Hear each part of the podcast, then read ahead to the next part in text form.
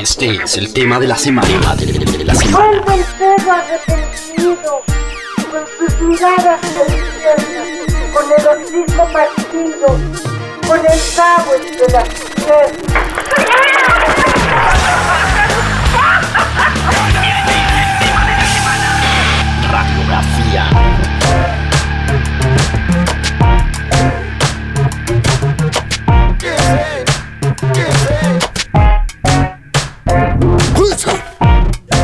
La carne en la parrilla. Es nuestro tema de la semana, es nuestra radiografía en el latinroll.com. Estoy sentado en La Latina, eh, un barrio que conozco muy bien, que, en el cual viví muchos años y el cual hace mucho no recorría.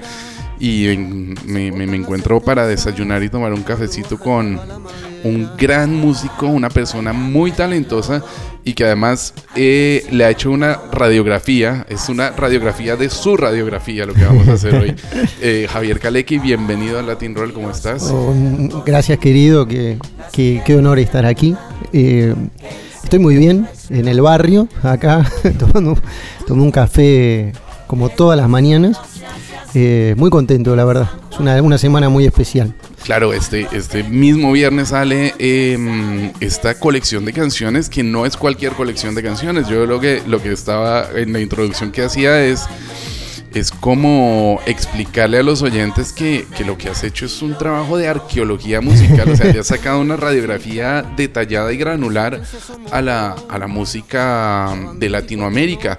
Sí. Cuéntanos cómo, cómo fue esa, esa, esa exploración sonora, ¿no? Porque tú has viajado mucho, sí.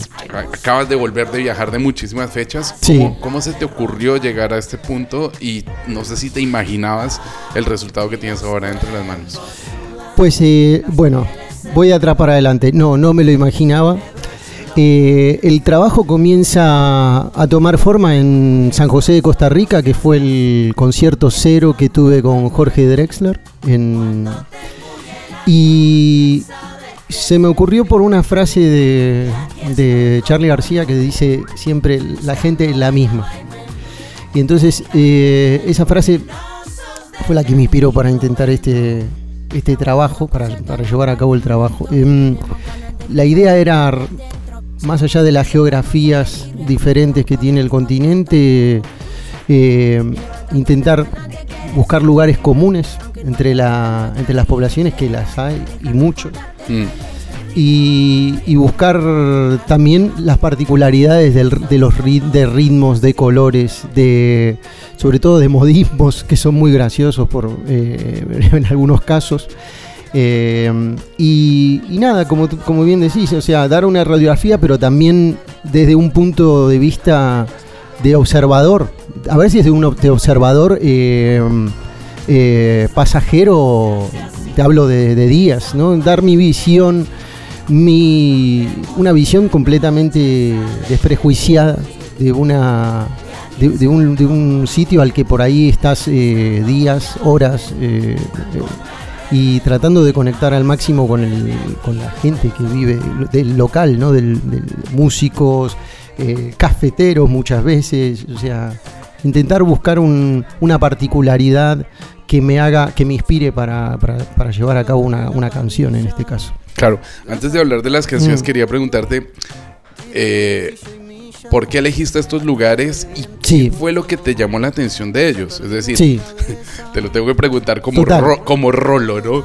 ¿Por qué Medellín y no Bogotá? Sí. Eh, es verdad que Medellín tiene unas particularidades y también lo contabas el otro día en la escucha, que evidentemente Medellín tiene un potencial de creatividad musical brutal, ¿no? Pero ¿por qué Medellín y, no Bogotá? ¿Por qué San José de Costa Rica y no eh, Antigua de Guatemala? Claro. Es muy difícil también eh, esta pregunta ya me la veía venir. es muy difícil también, eh, tengo, tener en cuenta que es un, es un árbol de 12 canciones en el cual se rinde una especie de homenaje a las ciudades, a 13 ciudades en este caso, ¿no? Porque son 12 canciones, pero son está homenajeada a 13 ciudades. El caso de Medellín en particular es, es lo que conté el otro día en la primera escucha del disco. Me parece que Medellín, tanto Medellín como San Juan de Puerto Rico, son eh, las pioneras de, lo que estamos viviendo a nivel la música latina, la música de habla hispana. Eh, creo que son unas son ciudades muy influyentes en, nuestra realidad cotidiana y, cultural casi mundial. O sea, por primera vez la música en español se escucha en, todos lados. En la India suena reggaetón, en, Inglaterra se baila Bad Bunny, en, bueno, ni te hablo en Norteamérica, los, primer, los charts de streaming los artistas los artistas latinos son están rankeados primeros mm. por primera vez y eso creo que esa esa semilla eh, viene de esas dos ciudades o sea donde por supuesto con, influencias eh, eh, afrodescendientes se genera toda esta música que estamos escuchando hoy en día y que por cierto que tiene muchísimo recorrido y estoy seguro que no esto no va a parar aquí o sea esto va esto va a influenciar nuevas tendencias, va a influenciar eh, nuevas corrientes musicales y, yo ya lo estoy viendo cuando viajo, estoy viendo las fusiones que se están haciendo entre todas las músicas. Y, sin dejar al lado toda esta riqueza de reggaetón, dembow, todas, eh, me parece que,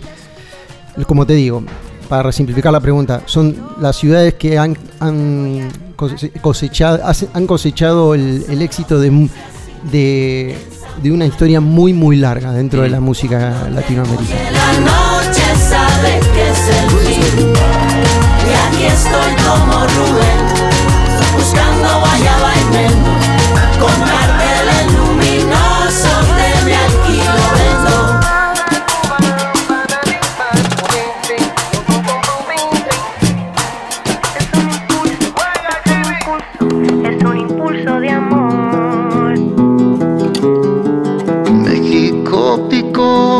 vibrante con dientes. Es muy interesante como, como vas haciendo el, el, recorrido, ¿no? Y como esas sonoridades también se van conectando entre sí. Incluso eh, has rescatado no solo palabras, como en el caso, o, sabores, o eh, lugares comunes y, texturas de la calle, como en México, en, la canción de México, pero también instrumentos. Es decir, las canciones de, Brasil, eh, el bailando zampa, eh, bueno, es, es, una samba, es, una zumba en toda regla, ¿no? Pero la otra, la de Río, pues tiene toda esa parte cristalina, hermosa de la música brasileña. Realmente te has esforzado y, eh, volviendo un poco al principio, es un trabajo arqueológico brutal el que has hecho para evidentemente mejorar tu mm. música, ¿no? También quería, una de, una de las eh, tareas que tenía por delante para llevar a cabo el disco era saber cuáles son las influencias que están teniendo las nuevas generaciones con la música denominada, por así decirlo, de raíz, ¿no? Y me he dado cuenta que hay mucho, las nuevas generaciones no tienen prejuicio alguno para, para, para, para mezclar eh, ingredientes eh, que parecen ser como intocables, por, por así decirlo, en algún, en algún momento de la historia. Hoy en día, realmente hay una, hay una mezcla preciosa, desprejuiciada completamente y, llevada a otro nivel. Y eso sí que lo he visto en la mayoría de los países en donde estoy. Y Brasil, por supuesto, es una fuente de generadora de música de alto nivel eh, que, está completamente en la vanguardia todo el tiempo, tanto a nivel sonoro como a nivel compositivo. El año, la semana pasada, de hecho, estuvimos con, con, Jorge en, Sao Paulo y Porto Alegre y, no me deja de sorprender nunca las rodas de samba. Nada, estamos hablando de chicos que tienen 20 años o menos tocando repertorios de Jobim eh, ayornados, por así decirlo, ¿no? O sea, y una cantidad de repertorio de, alta de alta vanguardia, como te digo. O sea, Brasil es un general, es, es, uno de los motores de América, sin duda, si no es el motor. Una de las cosas también muy interesante de, la polirritmia, de los arreglos que tiene el álbum, está justo marcado por eh, los arreglos armónicos y evidentemente los, los, los arreglos de metales, los Sí. o incluso otros vientos que ni te enteras que están ahí. Eh, La producción también ya hablaremos en algún momento eh, más tardecito porque también me parece brutal cómo ha sido grabado y la parte de ingeniería, pero específicamente en los brasses. Eh, entiendo que contaste con varios colaboradores Sí. y no sé si también fuiste buscando instrumentos que estuvieran relacionados con cada, Cada ciudad. ciudad. Porque en el caso Sí. de la horática de, de, de, de, San José de Costa Rica hay unos, unos, Sí, unos hay metales, sabores, hay unos sabores ahí interesantes. Sí, eh, no, no quería que sea tampoco un, un folleto de, mm, ¿sabes? Como un, Una es un folleto lon- Lonely Planet. Claro, exactamente. Pero sí que a veces me he tomado libertades de llamar músicos locales. Por ejemplo, en la, en la Ciudad de México toca, eh, está un jaranero increíble que es Joel Castellano, que es el, el jaranero de, de Natalia, la Furcade, y con el que he compartido varios escenarios. Y, mm, pero no quería crea- tampoco caer en tópicos, ¿sabes? Como, o sea, si, iba, si dejaba una canción dedicada a la ciudad de Río, no quería que sea un- una bossa nova. O si salían, sí, perfecto, pero no quería. Por ahí la idea no, no era caer en tópicos. Eh, en cuanto a los brases, eh, creo que está buena la tu pregunta porque es justo una de esas cosas que quería que mm, una persona que no, no, no, no sea pura, que venga exactamente del, del, del- del rubro latino, por así decirlo, y, y me, me, me dio un capricho que es contar con Philip Lassiter, que fue el último arreglista de Prince. Eh, fue el, nos pusimos en contacto, hubo una dinámica de trabajo increíble y aparte él entendió perfectamente lo que yo quería. Yo quería que él dé su visión eh, anglo so- sobre esto que yo le estaba planteando sobre la mesa. Y creo que la mezcla que quedó, el otro día no podía estar más contento que recibí un mensaje de él cuando ya había escuchado el disco, me dijo, Men es muy loco porque escucho, la, escucho el disco, sé que soy yo, pero a la vez no... No es algo que sea, eh, no es, no es, un, no es algo que yo toque comúnmente. No Me- se termina de reconocer. entonces claro. me, me- me parece increíble. Es, es un trabajo que me va a quedar para toda la vida. O sea, me sentí súper halagado. Y, me, y, y cuando lo dijo, y cuando salió de su, de su boca, sen- sentí que, el- el- que, estaba, que estaba bien hecho el trabajo. ¿sabes? O sea, que era exactamente yo fui a buscar eso. No que eh, en vez de con- contar con una sección de brass eh, puramente que sabía que iban a entender a la perfección lo que quería la- eh, a nivel latino, quería ir a por una persona que, que lo lleve a otra dimensión y creo que así, así lo hizo Philip. Si ya nos ponemos a, a meternos más adentro de Mm. las canciones, cuando escuché, la- es, es- es de esas sensaciones que te dan a primera escucha, ¿no? Cuando escuché Noche de Paraguay, me sentí escuchando eh, una samba Sí. de los chalchaleros. Yo, mi, mi papá en Sí. Colombia me ponía esto cuando yo era niño, entonces le di play y de pronto me sentí a mí mismo en Bogotá con cuatro años, un domingo eh, eh, escuchando a mi papá poner un, un- un vinilo de esos, Eh, es muy interesante también cómo te acercaste eh, sin, sin, sin recurrir a ese cliché, pero eh, Santiago de Chile, eh, Lima, Sí. eh, eh, hablabas de la oscuridad de Lima, ¿no? Sí, es sí, una canción total. también que está muy Total. enmarcada en otro entorno absolutamente diferente. sí, bueno, la canción de Paraguay es, es como bien decís, una samba. una samba de río, como le digo yo. La canta Miriam La 13 y hace una performance brillante. Apenas compuse la canción sabía que la tenía que cantar Miriam.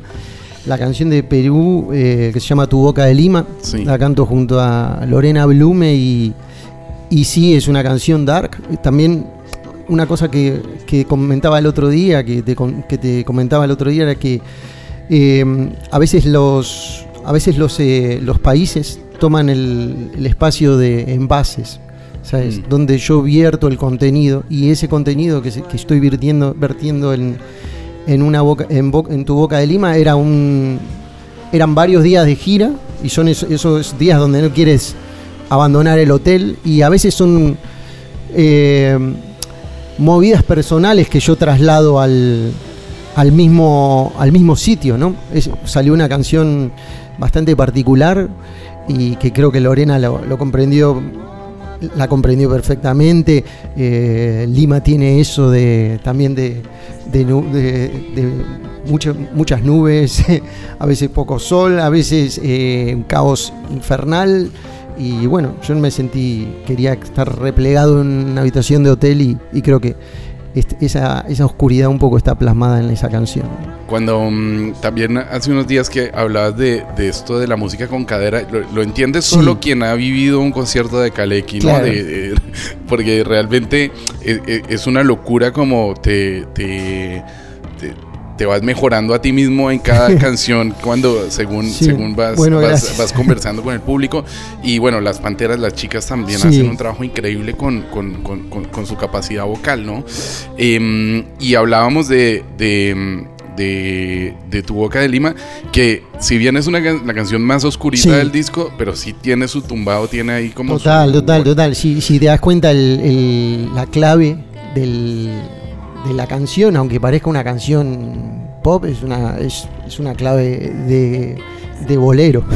Ping, tum, bolero. ping, pam. Así que eh, sí, eso es una constante en, en la música, sobre todo de este disco. Eh, eh, la cadera está. La cadera Bueno, está. y, y ya ni, ni te cuento de, de que lo que, que es la cadera en sí misma, ¿no? Además que eh, estuvo increíble que hayas podido, no creo que lo hayas tenido que convencer mucho porque sabemos todos la debilidad que tiene Joel López por, por el merengue en sí, Sí. mismo como, y por, la, por, por- por- por esa isla Sí, pero pero que- quedó increíble la también absolutamente todo la cadencia rítmica que tiene esa canción y yo estaba hablando con, con algunos amigos en Colombia y de un año para acá hemos notado esto es algo aquí- así como como como de análisis de análisis local musical que la gente está un poco cansada del reggaetón y estamos ahora mirando otra vez un poco hacia el merengue Al merengue. de Sí, no sé sí, si te sí. tocó en los 90 Proyecto total, 1 total, total. Sí, ¿cómo? Sí, ¿sabes? por supuesto, por y, supuesto. y- y no sé si de pronto vamos a despertarnos en 2025 eh, bailando bailando electromerengue o trap merengue o lo que sea. Pero ¿no? sin duda. Eh,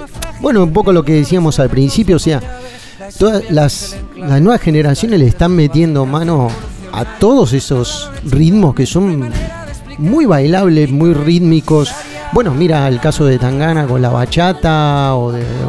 O sea, me encanta escuchar esas mezclas locas que se están produciendo, sobre todo en el continente. Hay una cantidad de música que no todo es... eh, ¿Sabes? Como que, sin faltar el respeto, o sea, tenemos por primera vez una, un abanico de, de géneros que son inclasificables, son completamente eh, eh, fuera de cualquier están fu- fuera de cualquier etiqueta.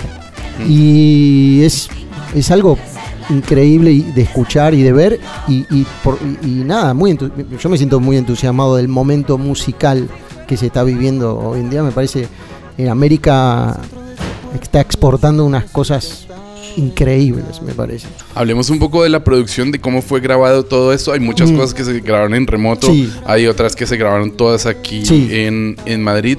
Y de hecho, eh, también lo traigo a colación porque hay una canción que está tres veces en, la, en, la, en las premezclas que, que estuve escuchando, donde además aparece como invitado Kevin Johansen. Sí, Eh, y además es la única ciudad no latina. Bueno, si Sí. consideramos que Brasil es latino, Nueva York tiene algo de latino, pero. sí, pero- bueno, en realidad, claro, es- el viaje es América, ¿no? Pero mm, el viaje es por América, pero sí, Mm. esa canción en- es, bueno, te cuento primero el proceso de grabación, después de, de haber hecho todos los demos en mi casa, lo que tenía muy claro era que quería grabar este disco con gente que nos pueda mirándonos a los, a los ojos.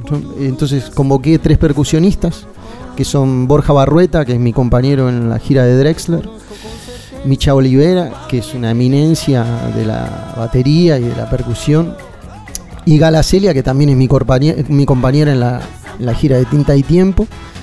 Son tres percusionistas increíbles y nos la pasamos tres días grabando una cantidad de data que creo que no voy a tener el tiempo de escuchar en mi vida. Entonces, eh, ahí comenzó el corazón, ahí, comenzó a latir el corazón del disco, ahí comenzó a trazarse un mapa mucho más certero de lo que iba a ser el, el resultado final. Eh, luego mm, comenzamos a. Yo, yo tenía muy, muy claro en mi cabeza a quiénes, son, quiénes eran las los invitados que iban a estar en el, en el disco. Y uno de esos era Kevin, sin duda. Cuando tenía la canción para la ciudad de Nueva York, que es una canción que vengo, vengo guardando hace bastante tiempo. En realidad es, era una canción que yo es una canción que yo dedico a la ciudad de New York. Eh, porque creo que le encontré este, el significado en este disco, ¿no? Pero es una canción que yo tenía, que yo tenía compuesta de antes, la había compuesto de hecho para una, una neoyorquina que es Nora Jones. Ah, Estuvo a punto de grabarla y al final no, no se dio. Y nunca, y nunca le había prestado atención hasta este momento. Y, y cuando, la- cuando sabía que, la- que le iba a grabar, lo llamé a Kevin, la llamé a Gaby Moreno también, que la, y la habíamos cantado muchas veces con una de las panteras que es Luisa y otro amigo que se llama Matop y creo que en vez de quedar eh, quedó un cuarteto único. Y nada sí esa, esa fue una canción grabada en remoto fue una, es una canción de las más sencillas del disco. Eh, y nada la verdad que estoy muy contento. Kevin me dio un me mandó un mensaje muy muy lindo sobre sobre la canción creo que a él como neoyorquino alasqueño porteño que es eh, creo que, la, que le quedó inmejorable me parece mm. Y hablando de, de la producción y cuando hablabas de, de, mm, Mm. de cómo fue confeccionado esa primera fase de convertir las demos a algo más, más oficial, me parece increíble cómo desde lo puramente rítmico empezaste a construirlo todo, ¿no? Sí. No, no- no sé, hay mucha gente que compone desde el piano, Sí. desde una melodía o desde armonías. En, en tu caso Sí. sí. que estaban las demos, pero decidiste el disco en producción empezarlo a armar desde lo rítmico Está- y además está lo orgánico Sí. y también lo digital, porque Total. entiendo que también hay un- muchas percusiones Sí, sí, que- sí, sí. y muchas que no, de pronto no están ni programadas, Total, son tocadas, total. pero con textura digital, ¿no? Está, está buenísima la, la reseña porque una de las una de las de los desafíos que tenía para, para con este disco era el desafío a nivel compositivo, que quería también eh, despegarme de los instrumentos para la composición, ¿sabes? O sea, mm, era algo que tenía muy pendiente y que creo que en este disco lo, lo llevé a cabo.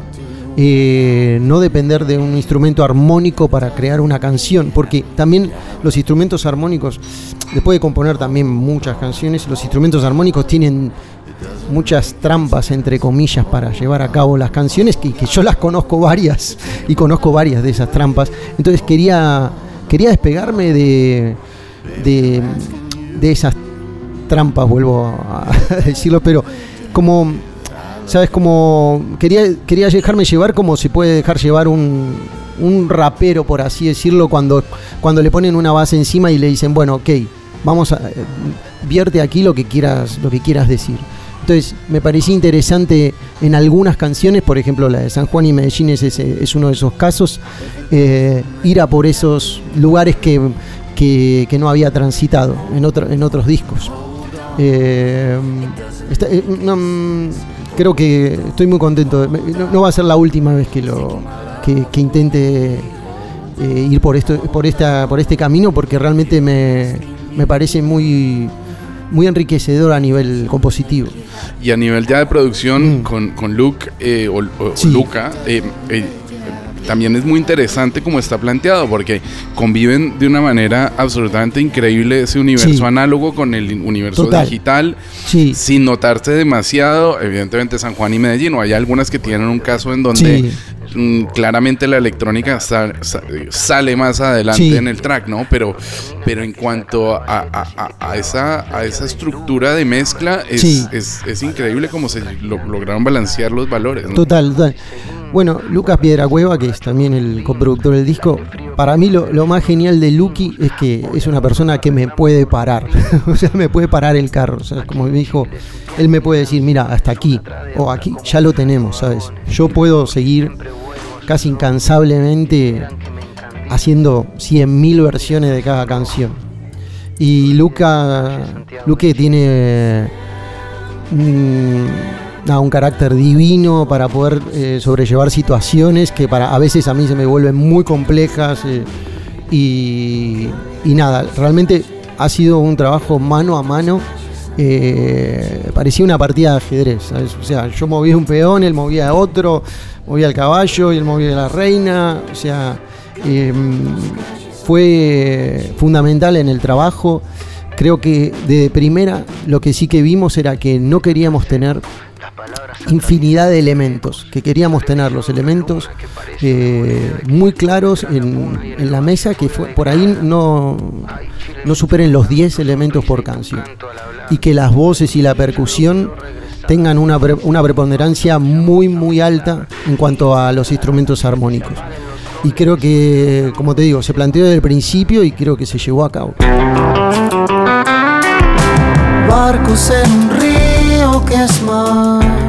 Y me dejó casi lo mejor para el final porque te lo dije en un mensaje.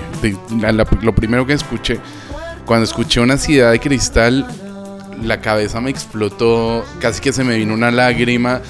Digo, madre mía, o sea, puta, qué canción, ¿sabes? Qué melodía, cómo crece, cómo, cómo evoluciona. Evidentemente, el trabajo con Jorge también mm, se nota que, que- que está ahí, se nota y, eh, de- que, que- además él lo disfrutó mucho haciéndola. Pero bueno, hablemos de esa canción porque mm, a mí, eh, eh, sin duda, evidentemente el disco en general tiene cosas y unas matices increíbles, pero la que más me emocionó y la que realmente Mm. cuando tú eh, haces una primera escucha y automáticamente Sí. una Ay, canción te remueve completamente Total, total. y, y es esta ciudad de cristal.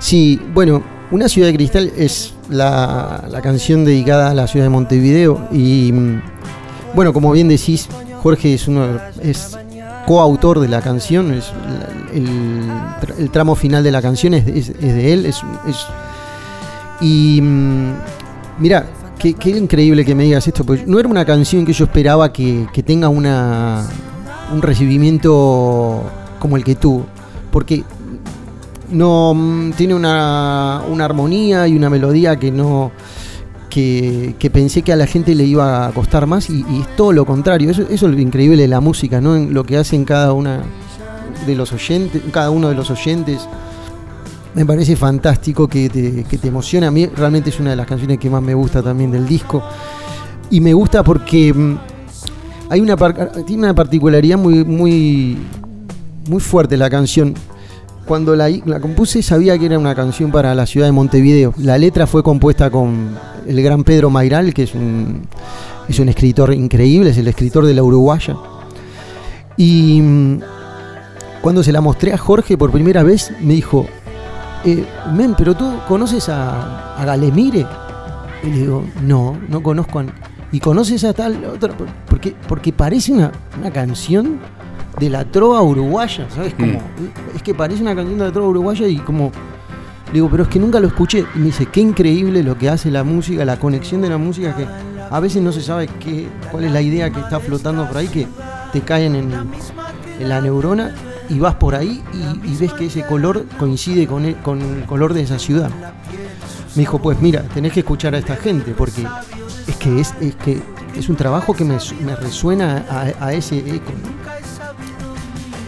Eh, para darle ese condimento brutal a la canción, yo, yo ya había convocado a uno de los eh, artistas que para mí es uno de los artistas más interesantes que tiene hoy en día la zona de Montevideo, que se llama Facundo Balta, que es quien canta la estrofa número 2.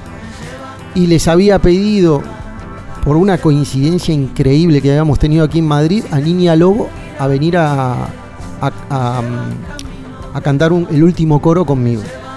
El último coro, que es como bien eh, te digo, esta es la participación de Jorge, que él dice, si dejo elegir a mis pies, me llevan camino del mar. Mm, Esa frase se repite como un mantra al final. sí. Y esa frase no iba a estar en, el- en el- en la canción, iba a ser otra canción de Jorge. Y de hecho Jorge no iba a estar en la canción. La canción, el- la misma música lo terminó con- eh, convenciendo a él. Y las chicas vinieron a grabar el coro y que quedó lo que quedó. Para mí, sí que creo que es una de las canciones que, que a nivel musical eh, termina, son como tres pasajes en uno. Entonces me, me, me causa muchísima alegría que a la gente lo, la, la- tome con tanta naturalidad. Para mí era tan compleja y al final terminó siendo algo que, que cuando por ahí la hemos tocado algunas veces en, en, en en los conciertos, recién la estamos estrenando, Claro. eh, la, la gente la adopta automáticamente. Me, me- me- me da muchi- muchísima alegría. Tiene una. Tiene, a mí, la verdad es que. Sin que tenga absolutamente nada que ver, pero a primera escucha también y esa emoción que Sí. sentí cuando la escuché me, me acercó mucho, por ejemplo, cuando escuchas, y, y me parece una casualidad increíble que hayas empezado la entrevista hablando de él, eh, cuando escuchas Ojos de Videotape de Charlie García. Total. O sea, tiene, un tiene algo, Sí, algo en, en esas tres partes que, Mira. que, que- que- me parece... Qué, bueno lo que, que- qué- qué certero parece lo que decís, porque Luque, Lucas Piedracueva eh, me decía exactamente lo mismo. Tiene algo, tiene una melodía. La melodía es como de Charlie, pero, pero suena a Mon- pero suena Montevideo, me dice. Es como. Entonces, creo que no debes estar tan lejos, me parece. Ya para terminar, el disco termina en Buenos Aires. Sí, Eh, y yo pensaba olvidarte, se llama la, la, la canción. Y el otro día lo explicabas como, como un tango acústico, un poco folk. eh, un reggaetango de un reggaetango. sí, Pero para mí es como el, el Blackbird del disco. sí, Es sí. como, tiene eso, de, de, de un poco de pensando Total. en McCartney, ¿no? Sí, sí, por supuesto que es muy Beatles y es muy loco la, la historia de esa canción. Es un, es una melodía que yo tenía con 15 años. Tengo el, cassette donde estoy grabando con un piano desafinado que me había, bueno, desafinado porque nunca lo afiné, que me había regalado mi madre tocando la canción como podía. Eh, no sé por qué eh, en un viaje que hice a Buenos Aires me traje alguna de esas cintas y lo puse y dije, ah, puedo hacer una canción con esto. Se la mandé a Pedro Mairal y, y le encantó la idea, le encantó la, la melodía. Y, y yo le dije, más, ¿sabes qué? Me gustaría hacer una canción de amor. Y me dijo, y entonces explicándole un poco mi historia, así me dijo, vamos a hacer una canción de amor, pero para la ciudad que la ciudad que pensaste que habías olvidado, Mm. que es esta, es que es Buenos Aires. Entonces me, me encantó. Parece parece es como te digo, parece una parece parece como una canción el título suena muy porteño y yo pensaba olvidarte, entonces y, y- parece una canción dedicada a alguien y al final es una canción dedicada a una ciudad, ¿no? Es, la ciudad a la que no puedo olvidar. Eh, y que nunca olvidaré, ¿no? por supuesto. Em, nada, me- puede, ser, puede ser la más viteliana también de- del disco porque em, en esa época creo que no escuchaba otra cosa cuando tenía 15 años. Eh, sí, también me encanta mucho la, los condimentos que tiene la canción, un poco de electrónica, un poco de, de, como te digo, de reggaetón, con una guitarra un poco a lo Mac de Marco. Me- es una también una de las canciones que me dio una, una grata sorpresa. Porque, bueno, no solo, no solo a mí, sino que eh, estoy recibiendo mucha. El disco, por supuesto, ya se lo estoy, lo estoy haciendo rolar entre amigos, así, y es una de esas canciones que escondidas que parece ser que, que, tiene muy buen recibimiento. No puedo estar más. eh, no me puede dar más alegría que una canción así tenga un buen recibimiento y aparte es muy emblemático terminar el, el- álbum con, eh, eh, o sea, terminar en el hemisferio sur del álbum, ¿no? porque esa canción termina el álbum eh, con una ciudad dedicada a, a la ciudad de Buenos Aires. O sea. Claro. Te iba a preguntar también en ese orden de canciones. Sí. Claro, no está en América, pero tendrías que haberle escrito algo en Madrid. O de pronto es que estás esperando hacer un disco entero Ah. para Madrid. A- atención para la fiesta de San Isidro, te lo, de- te lo dejo así. ya, está, ya está compuesta la canción para Madrid y la voy a grabar en los próximos meses. No me voy a olvidar de esta ciudad que amo y que ¿Cuánto, ¿Hace cuánto caíste en Madrid? 15 años hace que vivo. 15. No solo, no solo amo, me ha dado, me ha abierto las puertas, me ha dado todo. O sea, y es el mejor lugar del mundo. Javier Kalecki, muchas gracias por tu disco, muchas gracias por tu música, muchas gracias por esta entrevista. Un placer hablar contigo, escucharte tocar, verte tocar, verte vivir eh, la música. Preséntale a los oyentes de Latin Roll una ciudad de cristal, por favor. Para todos los oyentes de Latin Roll, muchísimas gracias por escucharme. Ahora van a escuchar Una ciudad de cristal con la participación de Facundo Balta, Niña Lobo y Jorge Drexler. Un abrazo muy grande. Que es mar. Navegando por el filo donde se dibuja el horizonte. Un puerto donde va a recalar. Todo el viento del amor que se fue.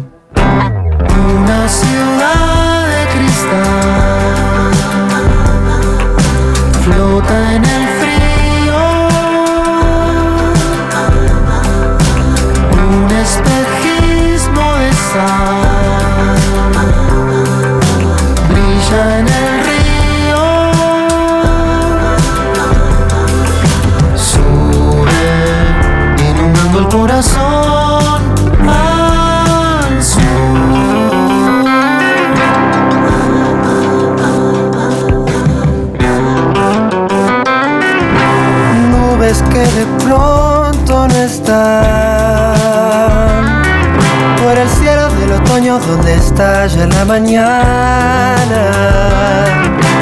Azul cayendo en plazas. Y el fantasma de un pasado que está. Una ciudad de cristal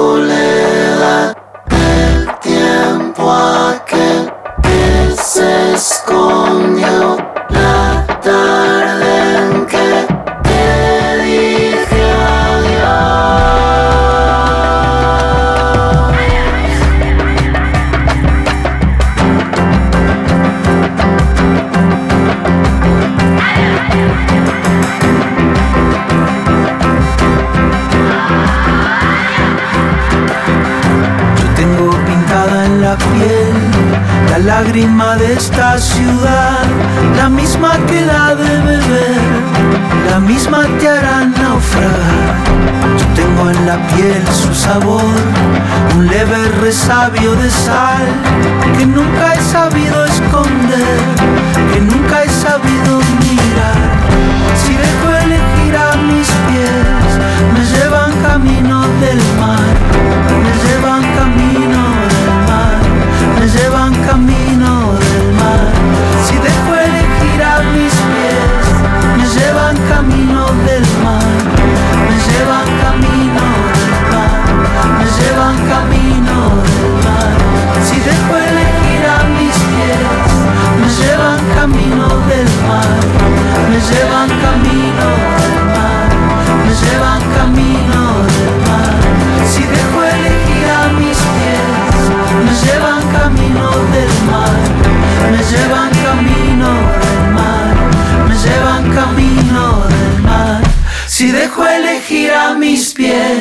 me llevan camino del mar, me llevan camino del mar, me llevan camino del mar.